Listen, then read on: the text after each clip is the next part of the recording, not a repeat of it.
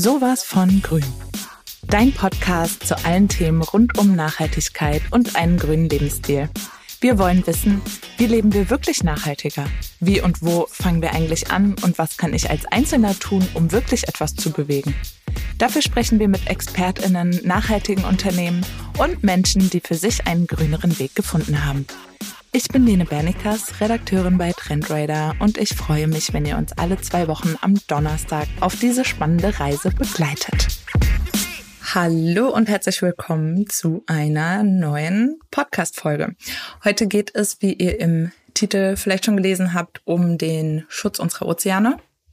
Eine derzeitige Schätzung geht davon aus, dass bis zu 12 Millionen Tonnen Plastikmüll pro Jahr in unsere Meere gelangen. Das äh, entspricht ungefähr einer Lastwagenladung pro Minute. Ist auf jeden Fall eine krasse Zahl. Und dafür habe ich jetzt eine ganz besondere Gästin mit dabei. Das ist die liebe Madeleine von Hohenthal von der Firma Bracenet. Hallo, liebe Madeleine. Moin. Madeleine, du bist Gründerin von Bracenet. Ihr äh, bergt ähm, Geisternetze aus dem Meer und stellt daraus viele verschiedene tolle Produkte her. Ähm, wenn du magst, kannst du dich ja mal kurz vorstellen und ähm, ja, mal den Hintergrund erzählen zu Bracenet, welche Idee dahinter steckt. Sehr gerne. Ja, ich bin Madeleine. Ähm, ich habe Bracenet zusammen mit meinem Mann gegründet vor jetzt mittlerweile acht Jahren. Ähm, uns ist die Idee im Urlaub gekommen, als wir das Problem der Geisternetze gesehen haben, das erste Mal. Und ähm, natürlich nicht mit dem Hintergrund wissen, dass wir daraus eine Firma machen und äh, wohin das Ganze führt, aber die Idee aus ähm, den Netzen ein sogenanntes Bracenet, also ähm, aus dem englischen Bracelet und Netz zusammengefasst, ähm, ans Handgelenk zu bringen. Und ähm, daraus entstanden dann ähm, Kooperationen relativ zeitig am Anfang mit ähm, Healthy Seas und Ghost Diving. Das sind ähm, unsere Partnerinnenschaften aus den Niederlanden, die damals die einzigen waren in dem Bereich, die da schon tätig waren. Und ähm, ja, mit denen sind wir bis heute verbandelt, ähm, bergen weltweit Netze. Wir sind damals gestartet mit 50 TaucherInnen weltweit und durch die Spenden, die wir durch den Verkauf unserer Produkte generieren, unter anderem sind es jetzt mittlerweile über 200 ich glaube, wir sind sogar schon bei 250 mittlerweile, müsste ich äh, nachher nochmal checken. TaucherInnen, das wechselt auch immer so ein bisschen, weil die sind je nach ähm, Land fest stationiert. Also da wird keiner hin und her geflogen, sondern die haben äh, unter der Woche einen regulären Job und am Wochenende bergen die die Netze. Und aufgrund der Menge der Netze, die rausgeholt wird, können wir eben dann auch selektieren, welche Netze sich gut für unsere Produkte äh, eignen, weil einige sind natürlich stark verschmutzt, kommt immer so ein bisschen drauf an, wie lange die dann auch im Meer sind. Und ähm, ja, und daraus hat sich so ein, hat sich ein Unternehmen entwickelt. Wir sind mittlerweile 35 MitarbeiterInnen. Ähm, wir fertigen hier im Herzen von Hamburg. Ähm, wir haben im Hinterhof vom Jungfernstieg ähm, ein altes Kunsthaus. Das ist so eine Fabrikhalle, wo wir ähm, tatsächlich so Fertigungsplätze haben und ähm, sind mittlerweile auch ja durch die Erfahrungen, die wir haben, ähm, auch als BeraterInnen herangezogen und kooperieren auch mit vielen namhaften Firmen. Also es hat sich in eine große Richtung entwickelt, die wir nie auf dem Schirm hatten und ähm, arbeiten auch viel mit ähm, der Politik zusammen oder sind ähm, ja einfach verbandelt mit Leuten, die in der Wirtschaft verzweigt sind, damit man eben auch wirklich was bewegen kann. Also das Ziel ist natürlich nicht aus allen Netzen der Welt ähm, Produkte zu fertigen. Das ist einfach ein, ein Eyecatcher und ähm, guter Aufhänger, sich mit dem Problem zu beschäftigen. Aber dadurch finanzieren wir uns natürlich auch. Ähm, aber grundsätzlich ist die Idee natürlich erstmal, dass ähm, keine Netze mehr im Meer landen. Und daran arbeiten wir eben täglich hart. Ja, cool. Auf jeden Fall super wichtiges Thema.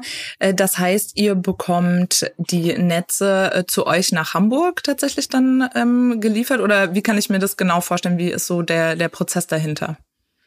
Also es ist ganz unterschiedlich. Ähm, also unsere erste Ladung haben wir ähm, damals aus Tansania mitgenommen, wo wir die Netze das erste Mal gesehen hatten in unseren Rucksäcken. Äh, da sind wir natürlich weit darüber hinaus mittlerweile, auch bei den ähm, vielen Tonnen, die geborgen werden. Ähm, meistens kommen die zu Nofia ähm, nach Litauen oder Norwegen und dort fahren wir dann hin. Dort werden die gebündelt, gesammelt und auch in die Einzelteile zerlegt, weil an so Netzen sind halt auch viele verschiedene Teile dran, auch viele verschiedene Plastiksorten und auch Blei. Ähm, das wird voneinander getrennt und Nofia selber verkauft das als Rohware ähm, mhm. dann wieder weiter an verschiedene Händler.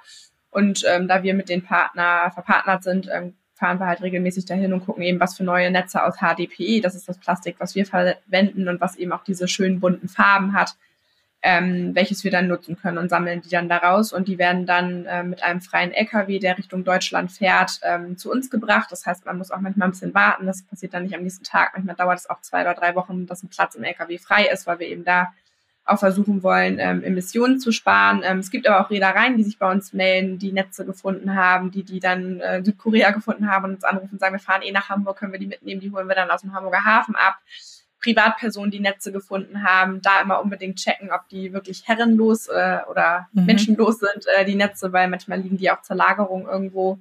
Ähm, die nehmen wir dann entgegen und ähm, finanzieren auch den Transport. Ähm, wir haben auch ein Netquarter bei uns auf der Seite. Also wenn man Netze findet, kann man sich melden, davon Fotos machen und die Abstände messen der Knoten und uns Bilder schicken und dann können wir sagen, ob das für uns was ist und dann organisieren wir auch den Transport. Also es gibt mittlerweile ganz unterschiedliche ähm, Wege. Gestern zum Beispiel habe ich ähm, von unserem Tauchteam aus Neuseeland eine Nachricht bekommen, die haben gerade ein schönes neues lilanes Netz gefunden. Das kommt jetzt tatsächlich ganz klassisch per DHL. Also ja. es ist, äh, gibt viele Wege, wie die dann herkommen. Und die liegen dann nicht alle am Jungfernstieg, ähm, also unter anderem auch tatsächlich. Wir haben da ein Lager, aber die sind schon vorportioniert, dass wir die weiter ähm, fertigen können, weil die Netze sind halt schon groß. Es gibt halt welche, die wirklich Kilometer lang sind.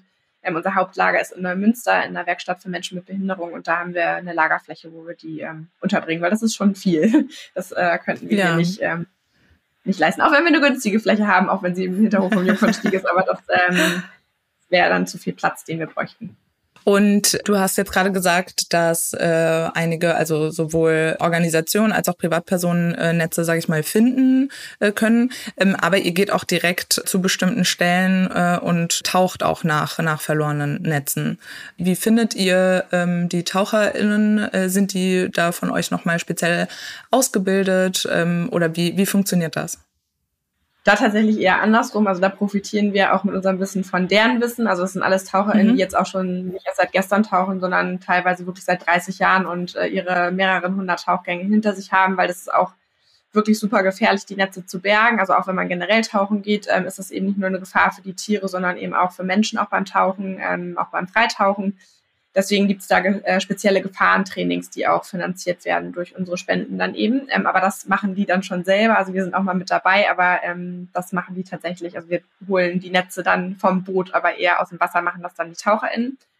Und ähm, die wissen, dass die Netze zu 99 Prozent an den Wracks hängen ähm, oder an Korallen. Ähm, es wird häufig mittlerweile gemeldet von Fischern, die ihr Fischerinnen, die ihr Netz verloren haben, die sagen dann Bescheid, an der und der Stelle habe ich mein Netz verloren, ich möchte es gerne wieder haben, weil so ein Netz kostet auch viel Geld. Das heißt, es wird dann geborgen und auch teilweise wieder ausgehändigt. Ähm, wenn das halt so Trawler-Fischereien mhm. sind, dann ähm, gehen die häufig mit den ähm, Industriefischerschiffen äh, auch in Richtung äh, Wracks oder Korallenriffe, weil sich dort eben auch die meisten Fische ähm, aufhalten. Somit verhakt sich dann dort auch das Netz. Ähm, also die bleiben halt meistens irgendwo hängen und müssen dann vom Boot getrennt werden, weil man die eben nicht wieder losbekommt, weil sie festhängen. Oder sie werden auch mal über Bord geschmissen, damit man eben Platz an Bord hat. Also das gibt es durchaus auch. Ähm, man mag nicht die ganze Fischerei verteufeln, so ist es nicht. Ähm, es ist auch so, dass es verschiedene Regularien gibt am Land, auch von politischer Ebene, dass Netze auch als Sondermüll behandelt werden, an Land nicht transportiert werden dürfen, was ähm, auch speziell die Industriefischerei in den letzten Jahren vor große Herausforderungen gestellt hat, weil die alle 18 Monate ihre Netze checken müssen. Das sind dann so die Reusen, die ähm, an Land, von Land aus zu sehen sind, wenn man im Auto ähm, mal eine schöne Strecke fährt und dann guckt, sind da ja manchmal so Kreise im Wasser. Das sind dann so die Netze, die eben die Industriefischerei hat und die müssen die eben testen und wenn die Netze nicht mehr gebraucht ähm, werden dürfen, weil da zum Beispiel ähm, die Spanne nicht mehr hält, also das Netz geht mhm. äh, kaputt, müssen die prüfen, dann müssen die die austauschen und dann lagern die die an Land und die wollen die natürlich auch nicht bei sich im Hof haben, das heißt, sie müssen die entsorgen. Und die letzten Jahre ähm, gab es sehr viele Regularien, dass die nicht mehr einfach über die Grenzen äh, transportiert werden dürfen, weil es eben sein könnte, dass die Netze äh, durch Regenwasser, was auf den LKW kommt, äh, äh, Chemikalien abgeben, die dann in den Boden kommen, unter anderem, ähm, was natürlich totaler Quatsch ist, wenn die Netze sonst im Wasser hängen. Ähm, genau, aber das macht es halt schwieriger die zu transportieren und äh, deswegen landen die unter anderem auch ähm, im Meer. Das nochmal vorab, wie, wie sie da überhaupt hinkommen. Es gibt verschiedene Wege und die TaucherInnen finden die eben, weil ähm, die durch so nah unter anderem orten können, wo Wracks sind. Mhm. Und äh, da hängt halt meistens, also auch wenn man jetzt vor zwei, drei Wochen da ein Netz geborgen hat, meistens wieder eins. Deswegen nennen die sich auch Geisternetze weil die im Meer eben umherschwimmen und dann dort hängen bleiben können. Und ähm, dann wissen die, wo das Wrack ist, es wird lokalisiert und dann plant man natürlich so einen Tauchgang und fährt das Wrack an und dann geht man mit äh, mehreren Leuten runter. Ähm, so ein Tauchgang ist auch super anstrengend und dauert auch relativ lange und dann werden die Netze losgeschnitten per Hand. Ähm, und dann werden da Ballons dran befestigt, die am Gürtel fest sind. Da wird Atemluft reingelassen und dann werden die eingehakt und schießen dann an die Wasseroberfläche und werden dann meistens, wenn sie groß sind, mit einem Kran aufs Boot geholt. Ah, krass, okay. Das äh, klingt auf jeden Fall, ja, klingt auf jeden Fall abenteuerlich. Ähm, wie, wie ist es da? Du hattest es gerade schon mal so ähm, angesprochen. Also gibt es da keine einheitlichen Regelungen oder keine, sage ich mal, Prozesse, dass diese Netze irgendwie recycelt werden, besser entsorgt werden können? Oder was ist genau das Problem, dass die ähm, tatsächlich im Meer entsorgt werden müssen oder einfach dort losgelassen werden? Ja, es sind zwei Probleme. Das eine ist natürlich, dass ähm, Netze hängen bleiben, weil der Fischbestand zurückgeht und dort gefischt wird, weil die Leute ja daran interessiert sind, Fisch zu fangen mhm. und man mhm. eben dann dorthin geht, wo der Fischbestand sich aufhält und sich versteckt, eben an Wracks oder Korallen. Ähm, das ist zum einen ein Problem und dann eben, wie ich eben gesagt habe, die politischen Regularien, dass Netze nicht transportiert werden dürfen, weshalb sie dann illegal entsorgt werden, weil Sondermüllentsorgung mhm. an Land halt super teuer ist. Ähm, deswegen zahlen wir unter anderem auch dafür, ähm, auch in Obolus, ähm, wenn sich Netze anbieten, die zu nehmen und auch für den Transport, ähm, weil wir daraus ja auch wieder Ware machen. Und genauso äh, macht das ja Nofir letztendlich, die nehmen die Ware ab und äh, zahlen auch für den Transport natürlich in viel größeren Mengen. Und weil sie die auch die einzelnen Rohstoffe weiterverkaufen, sortieren die dann und verkaufen dann eben das Metall an Metallhändler. Ähm, die Plastiknetze gehen unter anderem, also speziell die Nylonnetze zu Aquafil nach ähm, Slowenien. Dort wird Econyl daraus gemacht, also ein Nylonfaden letztendlich. Also es gibt einzelne Prozesse, die daraus ähm, auch weiterführende Produkte machen ähm, oder die Firma Plastics in Dänemark, die daraus so Nuggets macht, woraus unter anderem mittlerweile Brillen oder Skateboards dann gefertigt werden. Aber die Netze müssen halt gereinigt werden dafür. Und das ist dann halt ein Prozess, der natürlich auch chemisch dann unterstützt werden muss und was auch viel Wasser kostet. Ähm, deswegen upcyclen wir die Netze nur. Es gibt uns natürlich auch, die die Netze weiterverarbeiten in Rohform und wir ähm, das Netz eben so belassen, wie es halt ist. Also die Knoten, die in unseren Armbändern sind, sind die Knoten, die da reingehören. Ähm, die Farben, die da drin sind, sind so, wie sie sind. Die sind nicht ähm, chemisch hinzugefügt.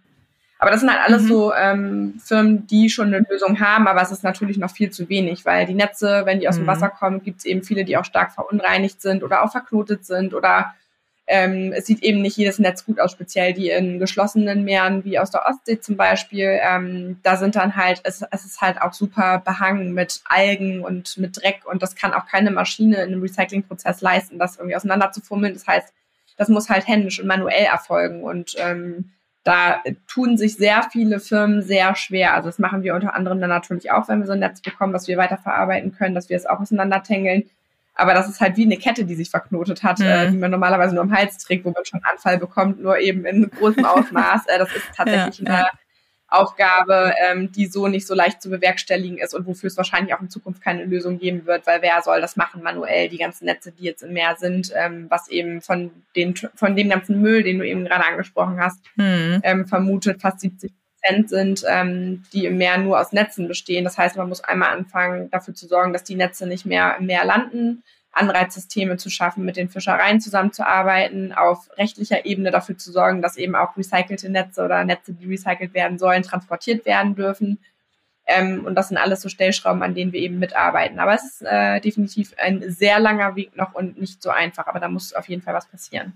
Ja, auf jeden Fall finde ich auch total äh, bemerkenswert, dass ihr quasi ja von von beiden Seiten dann äh, das Thema auch angeht. Also zum einen den vorhandenen Müll ja recycelt und äh, was Neues draus macht, aber der anderen Seite auch an der Quelle quasi anzusetzen.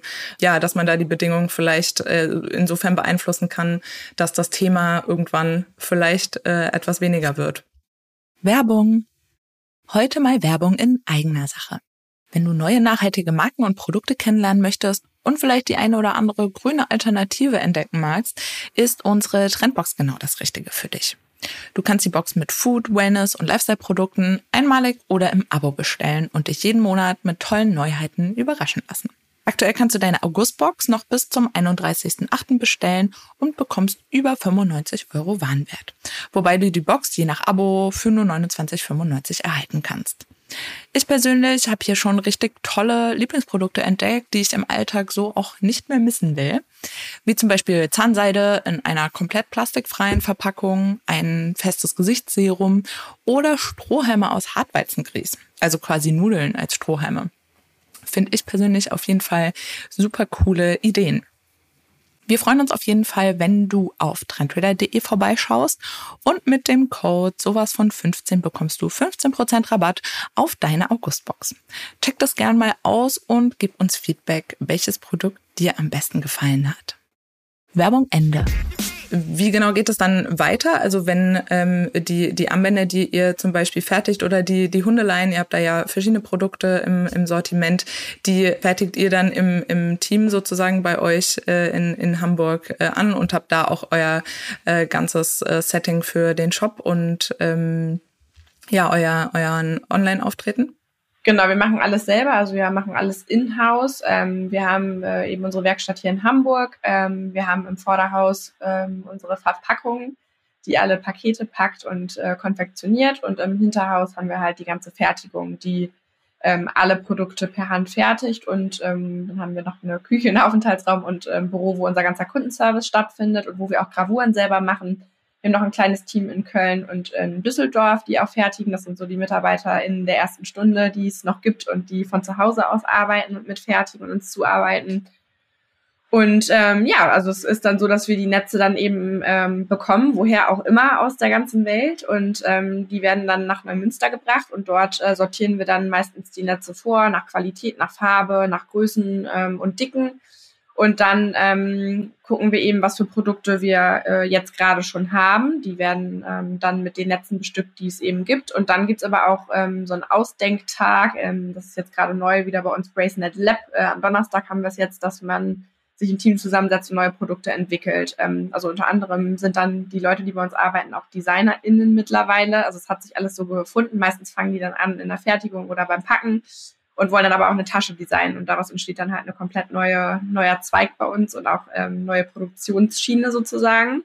Da muss man natürlich gucken, ist das natürlich auch irgendwie rentabel, weil eine Tasche, die per Hand gefertigt wird, aus dem Netz zum Beispiel sehr aufwendig ist oder auch die mhm. Hundeleien. Also da gucken wir dann immer, ähm, wie verkauft sich natürlich auch was, aber wie ähm, rentabel ist das, weil das muss natürlich irgendwie auch finanziert werden und ein Produkt, was per Hand in Deutschland gefertigt wird, ist nun mal generell ein bisschen teurer, wobei ich finde, dass unsere Preise sehr human sind, dafür, dass es in äh, Deutschland gefertigt wird und auch alles echt sehr schick aussieht. Und dann gibt es natürlich die Möglichkeit, dass ähm, Kundinnen an uns rantreten und Kooperationen machen wollen. Und daraus entsteht dann meistens ein Austausch, ähm, welche Produkte, welche Materialien sie schon verwenden und dass sie eben ähm, vielleicht auch auf andere Materialien umsteigen wollen. Und dann machen wir häufig einen Vorschlag, woraus dann eben auch zum Beispiel ein neues Produkt ähm, entstehen kann. Das kann dann zum Beispiel ein Surf-Leash-String sein, der ähm, an einem Surfboard festgemacht wird. Da haben wir einen Surfkunden, der sich das gewünscht hatte. Oder Schnürsenkel für den ersten handgefertigten Sneaker in Deutschland. Äh, wir machen Maskenketten, Brillenketten, genau, Hundeleien, Schlüsselanhänger, Bracelets. Also es gibt diverse Produkte, Taschen, auch Einkaufsnetze mittlerweile. Ähm, ja, guck da einfach gerne mal auf unsere Webseite da sind ganz viele Produkte, die daraus entstehen und ähm, auch teilweise wirklich sinnig sind. Also nicht nur ein modisches Accessoire, sondern ähm, Produkte, die aus Plastik sind, ersetzen. Wie ist das denn? Ähm, kriegt ihr bestimmt auch äh, öfter mal die Frage, wenn ich ein Produkt oder Produkte von euch habe und das ähm, kann ja, auch wenn die Qualität sehr hoch ist, kann es ja immer mal sein, dass es äh, kaputt geht. Habe ich da eine Möglichkeit mit euch, also äh, als Kunde auf euch zuzugehen und ähm, ihr repariert mir das, dass es eben nicht wieder in diesen unnachhaltigen Kreislauf geht? Nein, natürlich, ach klar. Also da haben wir uns natürlich lange Gedanken im Vorwege gemacht ähm, und das ist uns auch super wichtig und ich glaube, da sind wir, ich würde sogar unterschreiben, dass wir eines der kulantesten Unternehmen weltweit sind in der Hinsicht, ähm, weil uns das natürlich wichtig ist, erstmal keinen Schrott zu produzieren. Ähm, also zum Entstehungsprozess von Bracenet muss ich vorweg noch einmal sagen, wir haben ungefähr ein Dreivierteljahr gebraucht, bis wir überhaupt ein Produkt hatten. Also es mag ja so einfach klingen, ein hm. Armband herzustellen was aber auch sehr doll hält. Also sprich ein Kleber, der nicht bei äh, Kontakt mit Wasser sich auflöst oder bei Hitze aufweicht, dass das Produkt kaputt geht. Ähm, natürlich liegt es in der Natur der Sache, dass ähm, oder in der Herstellung der Netze, dass die schon mal sehr beständig sind und ähm, selten kaputt gehen. Aber natürlich, wie du sagst, es kann durchaus mal passieren. Wir haben eine sehr geringe ähm, Rücksendequote, die liegt ähm, unter, ähm, ich glaube sogar unter ein Prozent mittlerweile. Ähm, wir hatten unter drei Prozent die ganze Zeit unter ein Prozent dass wir ganz wenig generell getauscht bekommen, was schon mal toll ist, weil die meisten Leute, wenn sie es tauschen wollen, jemandem anders schenken und sich ein neues bestellen, falls die Größe falsch war. Und bei den Retouren ist es so, dass wir erstmal versuchen, das zu reparieren, weil häufig ist das auch die Frage, könnt ihr es reparieren und nicht könnt ihr es ersetzen, weil was dran hängt. Mhm. Meistens ist es ein Geschenk oder eine Verbindung zu einem bestimmten Meer, ähm, weshalb das ein besonders emotionales Stück ist, dann versuchen wir das. Wenn das nicht möglich ist, dann trennen wir ähm, das Netz aus dem Verschluss wieder raus und ähm, der Verschluss, die sammeln wir. Wir haben noch gar nicht so viele, dass wir sie einschmelzen konnten, aber wir haben eine Firma in Deutschland, die gesagt hat, die, ähm, die sitzen in Mitteldeutschland, die nehmen unsere Verschlüsse, die wir nicht mehr verwenden können und schmelzen die mit ein. Daraus werden dann Rohre unter anderem hergestellt. Ähm, und aus den Netzschnipseln produzieren wir selber ähm, jetzt gerade Einkaufschips gibt's jetzt gerade. Ähm, man kann daraus Schüsseln herstellen. Also wir sammeln die getrennt nach Farbe und ähm, gucken immer, was es für Optionen gibt, die Netze auch einzuschmelzen. Ähm, oder wir führen die halt wieder zurück zu ähm, Nofia oder Aquafil. Ähm, oder jetzt gerade sind wir mit Plastics in Verbindung, die auch die Netze ähm, eben zu Nuggets gießen und dann eben auch unsere Netzschnipsel und unseren Verschnitt nehmen können. Also das ähm, hat einen sehr guten Kreislauf. Also da landet bei uns kein Netzschnipsel oder Verschnitt im Müll, sondern ähm, wir gucken, wie wir das ähm, weiterverarbeiten können, wirklich von Anfang bis Ende.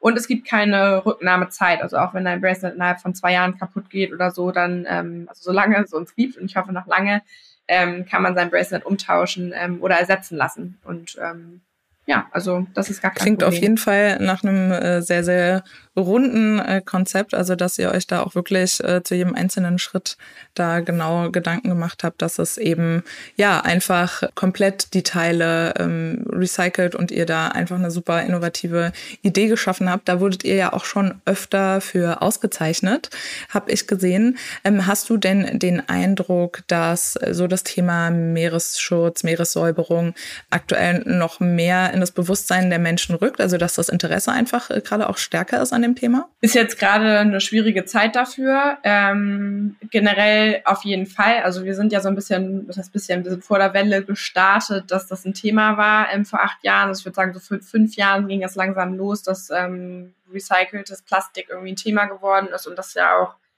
nicht so einfaches Thema ist zu sagen, das ist Meeresplastik oder wie ist die Kommunikation auch ähm, bei Produkten und anderen ähm, Herstellern von Produkten. Da sind wir sehr vorsichtig, was die Kommunikation angeht, ähm, weil wir eben auch hintergründig wissen, wie sowas produziert wird. Ähm, das Thema wird generell schon äh, oder ist größer geworden, auch viel größer und auch marketingtechnisch sehr viel verwertet worden die letzten Jahre. Ähm, jetzt gerade, äh, speziell Corona-wise und auch in der Situation mit dem Krieg, ähm, geht's uns als Firma, glaube ich, noch gut. Ähm, es ist aber schon so, dass das auf jeden Fall gerade natürlich einen anderen Fokus hat äh, bei unseren Produkten. Ich glaube, es kommt sehr darauf an, was damit gemacht wird und die meisten Produkte, die hergestellt werden, ähm, wenn sie nicht irgendwie ein Konsumgegenstand sind, rücken jetzt momentan ein bisschen mehr in den Hintergrund, eben je nachdem, was es dann letztendlich auch ist und wie teuer die Produkte sind, einfach weil es gerade andere mhm. Themen gibt und ich glaube, die Leute sich auch Sorgen machen, ähm, wie man im Winter generell seine Wohnung heizt und dann überlegt man wahrscheinlich eher, ob man sich irgendwas ja. kauft, was man nicht braucht. Ähm, ich glaube, das betrifft halt noch mehr teurere Produkte oder ähm, ja, bei Konsumsachen ähm, habe ich schon erste Zahlen gesehen, jetzt, dass die Leute schon eher auch wieder von dem nachhaltigen Produkt zurücktreten und wieder das günstige auch in Plastik verpackt nehmen. Das sieht man ja auch an den Unverpacktläden, die jetzt gerade aktuell in Hamburg fast alle schließen mhm. mussten. Die sind alle Retailer unter anderem mhm. auch von uns. Ähm, was ja schade ist, dass der Rückgang da ist, ähm, momentan zumindest. Also es kann ja nächstes Jahr auch wieder komplett anders aussehen, auch wenn die Spitze ja noch nicht erreicht ist. Aber das ist auf jeden mhm. Fall ähm, jetzt gerade eine schwierige Situation, denke ich. Aber generell wird das Thema weiterhin ähm, äh, auf der Agenda stehen. Also einmal, weil Unternehmen natürlich auch die Ziele erreichen müssen, bis äh, 2030 ähm, nachhaltiger zu werden und die einhalten müssen und ähm, weil es natürlich auch jeden betrifft generell. Es wird eine Verpackungssteuer in Deutschland unter anderem eingeführt, wo man Geld für Plastik zahlen muss, wenn man als Unternehmen Plastik in Umlauf bringt, was einen natürlich eher dazu hinbringt, dann nachhaltige Materialien zu verwenden. Und das ist ja auch von den Käufern und äh, KäuferInnen ja auch gefordert, was ja schön ist. Also es wird ja schon auch danach gefragt, ähm, wie sind die Ketten eben, wie funktioniert das mit eurem Recycling, wie nehmt ihr Produkte zurück? Und ich interessiere mich ja auch als Verkäufer, wie funktioniert das und was macht das. Unternehmen mhm. denn wirklich? Also sagt es nur das oder machen sie eben auch wirklich was? Und aber es wird auf jeden Fall weiterhin ein Thema bleiben, weil wir können uns ja vom äh, vor der Verschmutzung und generell auch von der Klimaerwärmung nicht frei machen, trotz all den Themen. Das bringt mich auch so ein bisschen zur, äh, zu meiner äh, nächsten Frage. Und zwar gab es ja vor kurzem so einen äh, kleinen Skandal rund um einen Hersteller, der eben geworben hat, 100% Meeresplastik für seine Produkte zu verwenden, wo sich dann äh, so herausgestellt hat, dass äh, nur die Hälfte äh, Ocean Impact Plastik ähm, ist, was da verarbeitet wurde. Wie kann ich denn als Kunde sicher gehen, dass äh, die Unternehmen ja so arbeiten wie ihr, auch wirklich transparent und da wirklich, also dass ich wirklich was zum, zum Meeresschutz beitrage, äh, wenn ich eben bestimmte Produkte kaufe, die eben gelabelt sind, dass sie aus Ocean Plastic bestehen? Ja, also ähm, es fängt halt einfach schon bei dem Begriff Ocean Plastic an, weil wenn man sich damit beschäftigt, mehr mit dem Thema, ich glaube, das kommt jetzt allgemein in die Köpfe immer mehr rein, dann kann das schon mal nicht Ocean Plastic im ersten Sinne heißen, weil, also so kann man es mhm. natürlich betiteln, wenn irgendwas davon aus dem Meer kommt, aber im übertragenen Sinne weiß man, wenn man mal diese Müllteppiche gesehen hat, da sind Flipflops drin, Zahnbürsten, Stühle, Eimer. Ähm, das sind alles ähm, über 200 verschiedene Sorten Plastik und es gibt keine Maschine auf der Welt, wo man das alles reinschmeißen kann und dann kommt am Ende ein Faden oder ein Nugget raus sozusagen, sondern das muss alles vorsortiert und wirklich doll auch gereinigt werden und eine bestimmte Art von Plastik sein. Das ist sehr, sehr aufwendig und sehr, sehr teuer. Und ähm, ich glaube, es fängt damit an, dass man solche Prozesse hinterfragt und vielleicht auch das Kaufverhalten fragt. Also ähm, da du jetzt ja gerade darauf angesprochen hast, also wenn ich mir zum Beispiel einen Rucksack kaufe, der ein gewisses Preissegment hat, der sowas verspricht, dann ähm, hinterfrage ich das vielleicht und frage mhm. auch das Unternehmen. Hilft mir natürlich nicht weiter, wenn die dann was anderes sagen. Ähm, ich glaube, dass da, also das haben die ja selber auch gesagt, Fehler in der Kommunikation gemacht worden sind. Ähm, und da muss man dann halt einfach auch sagen, mhm. was drin ist und nicht, was nicht drin ist. Ne? Also es betrifft ja jedes Produkt. Ähm, aber als Konsument kann ich natürlich auch nicht jedes Produkt, was ich in der Hand habe, den ganzen Tag hinterfragen, neben meinem regulären Lifestyle. Also bisschen, bisschen Recherche und sich für das Thema äh, interessieren und aufmerksam sein, glaube ich, hilft. Und ich glaube, das bringt einem immer mehr ähm, ja, das Thema auch ins Bewusstsein ich glaube, man muss jetzt aber nicht seinen Rucksack entsorgen oder ähm, sich schlecht fühlen, weil man da ein Projekt unterstützt hat, was ähm, zu dem Zeitpunkt kommuniziert hat, dass es ähm, 100% Meeresplastik verwendet, weil man ja trotzdem Unternehmen ähm, unterstützt, was ja an sich arbeitet und ähm, was ja das Thema trotzdem aufgreift. Und es gibt halt genügend Unternehmen, siehe äh, Shitstorm mhm. nach Finn Kliman, äh, die nächste Böhmermann-Sendung mit TUI, wo danach ähm, ein Kommentar, glaube ich, auf der TUI-Seite war, nachdem man mhm. weiß, was TUI alles gemacht hat, unter anderem. Also es, äh, und auch da nicht wieder ein Unternehmen zu verteufeln, ja. also weil ich jetzt Markennamen in den Mund nehme, aber ähm, also wir denken, jeder Schritt in die richtige Richtung äh, macht Sinn und es liegt ja auch in der Verantwortung von mir selber, welches Produkt ich letztendlich ja auch kaufe und welche Firma ich unterstütze. Aber natürlich sollten keine Marketing, Lügen und Greenwashing ähm, verwendet werden. Da sind wir natürlich auch mhm. immer super vorsichtig in der Kommunikation. Die muss halt angepasst werden und dann muss man halt als Kunde entscheiden, ob man dann eben dann dabei bleibt oder nicht. Aber generell finde ich es wichtig, auch ähm, dass Unternehmen dabei sind, ähm, Sachen gut zu machen. Und ähm, ich finde eher tatsächlich die andere Seite, dieses Verteufeln und dieses an den Pranger stellen von Unternehmen oder auch Einzelpersonen sehr schwierig, weil das natürlich auch, also finde ich zumindest, das ist vielleicht auch unsere Wahrnehmung, auch auf Unternehmen wie uns, die wirklich jeden Tag darum kämpfen, alles richtig zu machen. Wir machen mit Sicherheit auch nicht alles richtig, nicht dahingehend der Kommunikation, aber ähm, dass das ja darauf abfärbt und der Kunde dann eher denkt oder die Kundin, ähm, ja, jetzt habe ich da äh, mhm. so einen Rucksack gekauft und ähm, vielleicht erzählen die ja auch nur Quatsch. So, das ist eher, glaube ich, die Schwierigkeit dann zu sagen, ähm, wir, wir sind eher vorsichtig als Unternehmen, was ja schon die letzten Jahre bei InfluencerInnen ja schon passiert ist, zu sagen, ich äußere mich gar nicht politisch oder zum nachhaltigen Thema, weil ich Angst habe dafür, an den Pranger gestellt zu werden, wenn ich das nächste Mal eine Flasche Bier ja. oder eine, einen Toast in der Hand habe. Ähm, das macht man als Unternehmen jetzt noch nicht, aber das macht natürlich auch was mit den Unternehmen, dass die eher dann in die Richtung gehen und denken, oh, da müssen wir eher vorsichtig sein, vielleicht fassen wir das Thema erstmal gar nicht an. Deswegen finde ich es eher besser, ähm, daran zu arbeiten und ähm, ja, auch was Gutes zu tun auch. Ähm, und tu Gutes und sprich darüber und tu auch wirklich Gutes, ist dann mein Lieblingsspruch.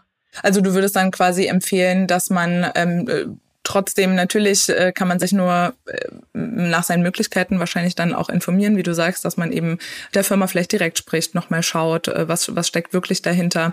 Aber ähm, eure Meinung ist da ähm, sicher, wenn ich das richtig verstanden habe, dass wenn sich, man sich als Kunde damit beschäftigt und eben solche Unternehmen dann, also sowas, dass die Botschaft dann quasi mehr eher in die Welt hinausträgt, als wenn man sich für ein konventionelles, ich nenne es jetzt mal konventionelles Produkt äh, aus Neuplastik entscheidet. Ich glaube, dass eher dann trotz dessen so ein Kauf von einem Produkt, ähm, was dann, wo mich dann die Firma vielleicht enttäuscht hat, ähm, letztendlich, was vielleicht nicht cool ist, weshalb ich dann vielleicht nicht wieder da kaufe oder mich vom Gegenteil überzeugen muss, dass sie es eben in Zukunft richtig machen in der Kommunikation, ähm, dass äh, trotzdem der Kauf von äh, einem Produkt einen dazu ja lenken kann, sein eigenes Leben ähm, positiv umzustellen oder auch ein Produkt, ähm, auch ein Bracelet jetzt unter anderem von einer Firma gekauft wird als B2B-Produkt und an die Mitarbeiter verschenkt wird, die vielleicht ähm, im ersten Moment gar nicht nachhaltig ist. Also auch eine Cruise oder eine Airline sagt, ähm, wir wollen st äh, Weihnachten statt äh, Pralinen und einer Weinflasche Bracelets verschenken und wir wollen Nachhaltigkeit in unserem Unternehmen auch leben.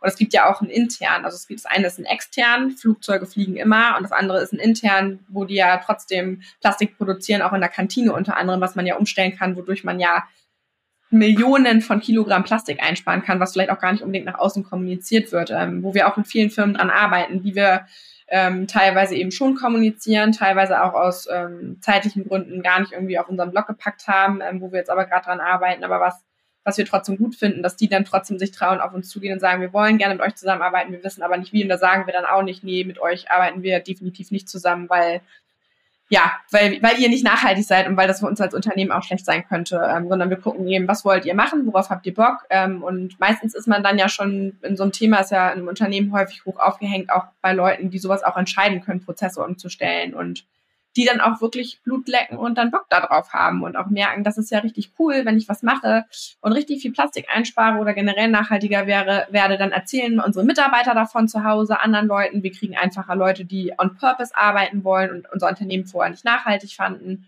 Ähm, oder wir können es auch kommunizieren, sei es auch extern kommunizieren, dass wir wirklich was Cooles gemacht haben. Damit kriegen wir vielleicht eine gute PR-Verzinsung oder eine gute PR, ähm, wo dann darüber berichtet wird. Also das kann man ja auch alles positiv nutzen, aber man muss es eben auch wirklich machen und natürlich die Leute nicht verarschen und ähm, ja, nicht das draufschreiben, was, ist, was nicht drin ist und was nicht stimmt. Aber genau, ich glaube, das kommt aber auch, wenn man sich mit dem Thema eben immer mehr beschäftigt, dass man dann eben auch weiß, dass logischerweise eine Lasche nicht dasselbe Plastik sein kann wie das Grundmaterial einer Tasche. Ähm, wir als nachhaltiges Unternehmen ähm, beschäftigen uns natürlich auch, wie wir unseren Arbeitsalltag nachhaltiger gestalten können. Ähm, in den Büros äh, ist ja, glaube ich, auch gerade, habe ich das Gefühl, findet ein Umdenken statt. Hast du da aus deiner Sicht oder aus deiner Arbeit vielleicht ähm, Tipps für Unternehmer, Unternehmen, wie man den Arbeitsalltag eventuell plastikärmer, freier oder nachhaltiger gestalten kann? Ja, definitiv. Aber generell kann, fängt es ja schon im Kleinen an. Das ist ähm, bei uns ja genau dasselbe. Also wir haben zum Beispiel ein Nachhaltigkeitsteam bei uns. Ähm, die haben sich auch selber gemeldet dazu und ähm, wollten das machen und haben Bock, sich mit den Themen zu beschäftigen. Die gucken sich dann zum Beispiel Verpackungsunternehmen an. Wie recyceln die wirklich? Ähm, können wir bei uns im Innenhof eine gelbe Tonne aufstellen? Ähm, beantragen das dann? Ähm, Mülltrennung generell im Office, dass da alle auch darauf achten, ähm, dass das ein Thema ist. Ähm, Materialien ersetzen, bei Firmenausflügen versuchen, äh, Sachen mitzunehmen und nicht alles neu zu kaufen oder in Plastik verpackt mitnehmen. Das lässt sich auch nicht immer vermeiden. Das ist, äh, haben wir jetzt gerade zum Beispiel, wir machen jetzt einen Strandausflug. Das ist was anderes, als wenn wir ähm, ein Sommerfest im Park machen, wo wir einen Bollerwagen mitnehmen können. Also da muss man dann auch immer abwägen, was macht dann letztendlich Sinn und es soll ja auch Spaß machen aber generell natürlich alles ersetzen. Ähm, wir haben Handtücher für jeden Mitarbeiter, die beschriftet sind. Ähm, meistens hat man ja eine Etage, wo ähm, einzelne Abteilungen sind, die das für sich intern organisieren können. Die haben alle einen Namen. Es wird in Wechsel gewaschen. Also die Waschmaschine ist bei uns intern, aber da kümmern sich dann Leute drum. Ja, Mülltrennung generell. Bei uns wird Papa abgeholt, die wird recycelt. Ähm, wir haben Seifen ähm, oder Seifenspender, die befüllt werden. Ähm, also so einfache Sachen, die auch Geld sparen tatsächlich, muss man sagen. Es kostet ja nicht nur Geld, sondern das ist da auch ähm, was, was auch spart. Man kann, wenn man Bock hat, äh, Bienen auf dem Dach haben oder eine Wurmkiste im Unternehmen. Das sind halt so Sachen, die man natürlich in der, im Büro selber machen kann und wo aber auch viel die MitarbeiterInnen gefragt sind, da mitzuhelfen. Das funktioniert aber ganz gut. Ähm, viel Sinn macht es natürlich auch sowas im großen Stil umzustellen. Das heißt, wenn ich in einem Unternehmen arbeite, die zum Beispiel eine Kantine haben und ich bekomme jeden Tag ähm, einen Single-Use-Plastikbecher und einen Single-Use-Plastik-Teller, dann ähm, schreibe ich vielleicht mal im Unternehmen die Geschäftsführung an und äh, schlage Alternativen vor, die auch nicht unbedingt teurer sein müssen, ähm, was Abwaschen geht oder recycelte Materialien zu verwenden. Und sowas stellt natürlich dann in so einem großen Unternehmen direkt Prozesse um, die ja viel in Gang bringen und die ja mega viel einsparen und ähm, ja, oder eine Verpackung ersetzen. Also wir haben das zum Beispiel gemacht bei der Lufthansa. Ähm, also Lufthansa ist ein Kunde von uns, den wir beliefern. Ähm, und 25 oder 24 weitere Airlines weltweit, ähm, wo wir ganz lange am Anfang überlegt haben, mhm. liefern wir die überhaupt? Also das ist wieder das Thema gewesen, tun wir uns mit denen überhaupt zusammen, weil die wollen uns natürlich auch haben, logischerweise, um ähm, ja. grüne Produkte an Bord zu haben. Aber da muss man ja auch nicht immer was Schlechtes hinter äh, vermuten, sondern sie wollen einfach ein grünes Produkt haben. Und siehe da, unser Produkt ist das bestlaufendste Produkt in allen oder fast allen Airlines, äh, womit keiner gerechnet hat, obwohl es hochpreisiger ist. Ähm, und wir können in deren Magazin werben, das dürfen wir for free. Ähm, dadurch haben die aber eine ein bisschen günstigere Marge als Retailer, die wir normalerweise haben. Und dann ging es aber dann darum, das Produkt da zu platzieren und wie machen wir das, weil alle Produkte in Plastik eingepackt waren. Das war immer so. Ähm, in Airlines, in den Trolleys waren die immer in Plastik eingepackt, mhm. weil es darf nicht dreckig werden, es muss durchsichtig sein, damit der Kunde das nicht anprobieren muss. Und dann haben wir gesagt, ähm, tut uns leid, aber das können wir nicht machen und haben dann eine ähm, Verpackung illustrieren lassen von einem Illustri Illustratorenpärchen, mit dem ich früher schon in meiner früheren Laufbahn zusammengearbeitet habe und haben denen die Verpackung geschickt und haben gesagt, guck mal, so kann das in Papa aussehen. Da ist eine Gitter vorne dran, da kann man durchgucken. Ähm, und dann wurde direkt gesagt, nee, das können wir nicht machen, das geht kaputt, das dellt, wenn da die Verpackungen drauf sind, das reißt ein, wenn da eckige Verpackungen draufstehen. Und dann haben wir unseren ähm, Vertriebspartner, der der Kommunikator zu den Airlines ist, eingeladen abends, haben die bekocht, die kamen dann auch zu acht und haben äh, die abgefüllt mit Wein und haben denen eine Präsentation gemacht und denen gesagt, wie wir arbeiten und warum wir unseren Job eigentlich machen und dass wir es eben unbedingt gerne wollen ähm, und auch die beliefern wollen, weil es für uns natürlich auch eine gute Chance ist, aber eben nicht in Plastik. Das funktioniert nicht für unser Produkt und das wäre auch einfach total ja. widersprüchlich. Und ähm, am nächsten Tag haben wir die Nachricht von der ersten Airline bekommen, dass die genehmigt hat, diese Verpackung ähm, aufzunehmen.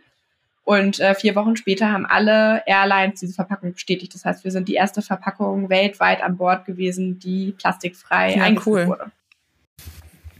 Genau, also du hattest ja schon erzählt, dass ihr auch beratend tätig seid.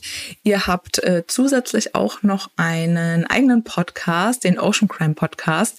Da ähm, habe ich mal schon mal in die Folgen reingehört. Da geht's ja von Müllteppichen über Mord auf Kreuzfahrtschiffen bis hin zum Militärdelfinen. Ähm, deckt ihr da ja eine ganze Bandbreite an krassen Crime Stories ab.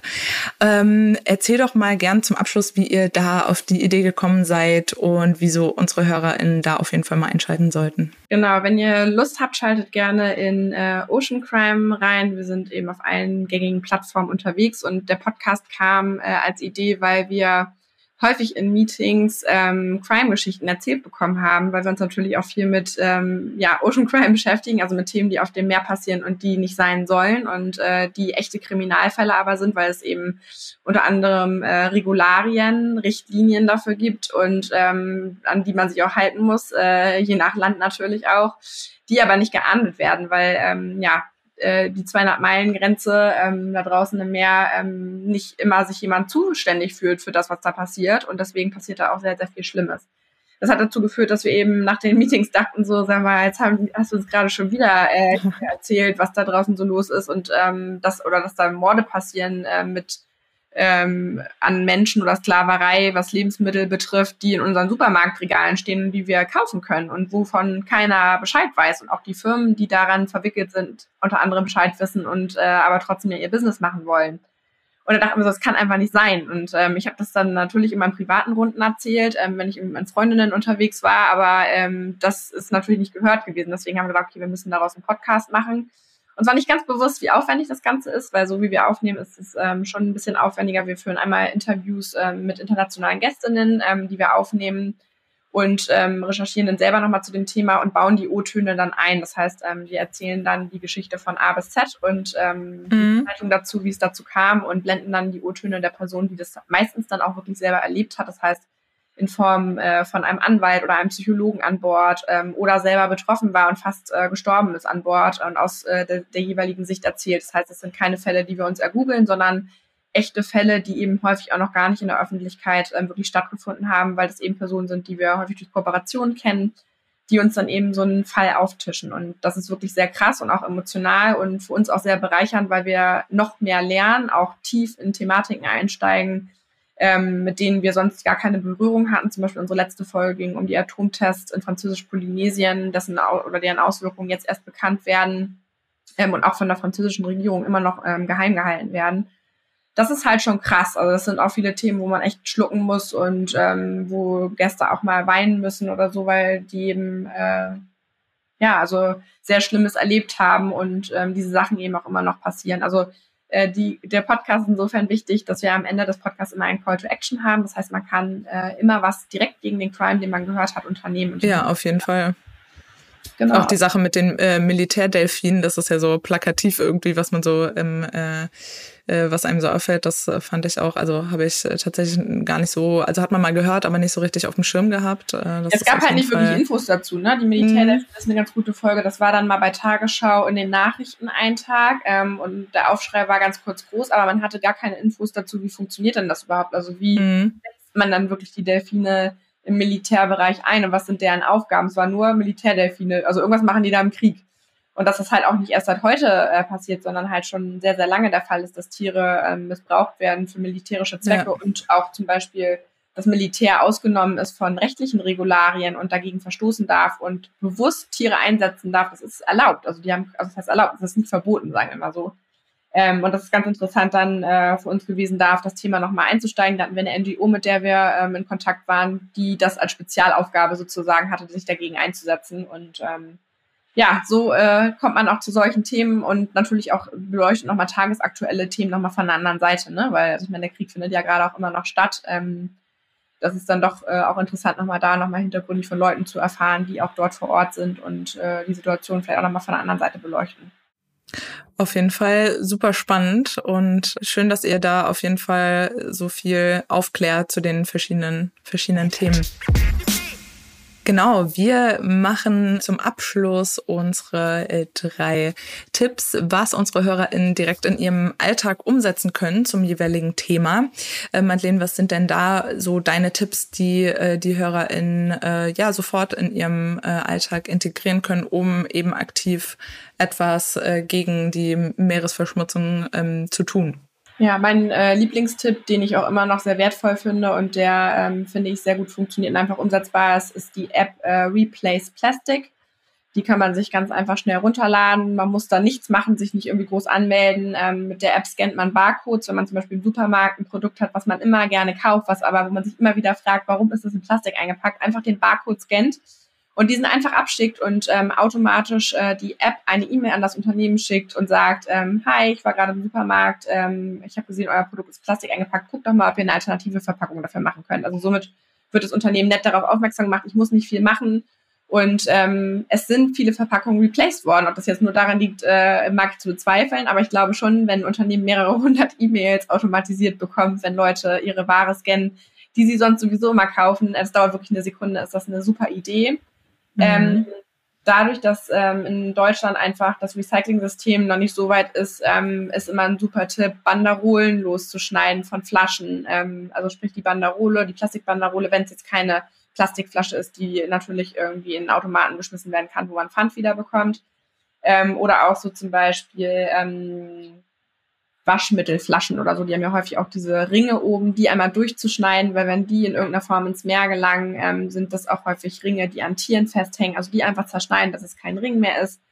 Ähm, Im besten Fall kein schwarzes Plastik kaufen. Es gibt mittlerweile Laser, die schwarzes Plastik ähm, erfassen können, auch im Recycling, wenn das quasi im gelben Sack, muss ja natürlich auch mal richtig sortiert sein im gelben Sack, aber wenn das dann äh, recycelt wird, dann wird das schwarze Plastik nicht erkannt und wird in die Vernichtung mitgegeben, weil ähm, die Reflexion darauf nicht stattfinden kann von dem Laser. Es gibt mittlerweile Laser, die das können, aber die werden noch nicht im Recycling, soweit ich weiß, eingesetzt. Ähm, war zumindest letztes Jahr noch nicht der Fall. Ähm, deswegen am besten kein schwarzes oder dunkles Plastik kaufen, wenn es denn Plastik sein muss. Ähm, das ist immer noch ein ganz guter Tipp. Ähm, ich glaube, das waren schon drei. Ich mache nochmal vier und fünf hinterher. und unseren Podcast natürlich. Ähm, hört da mal rein und ähm, äh, bewertet uns auch gerne da. Oder äh, kommt auf unsere Seite Bracenet und ähm, ersteht ein Bracelet als nächstes Geschenk ähm, für eure Freundin oder euren Freund ähm, aus einem Meer, wo ihr vielleicht eine Verbindung zu habt.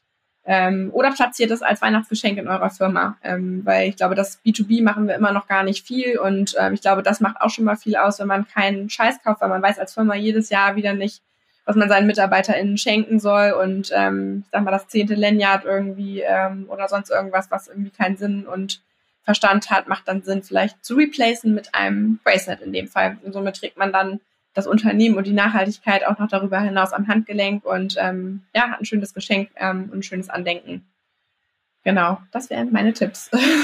Super. Ich danke dir für deine Zeit und deinen tollen Input. Die Replace Plastic App, die sch äh, schreiben wir uns euch auch nochmal in die Show Notes.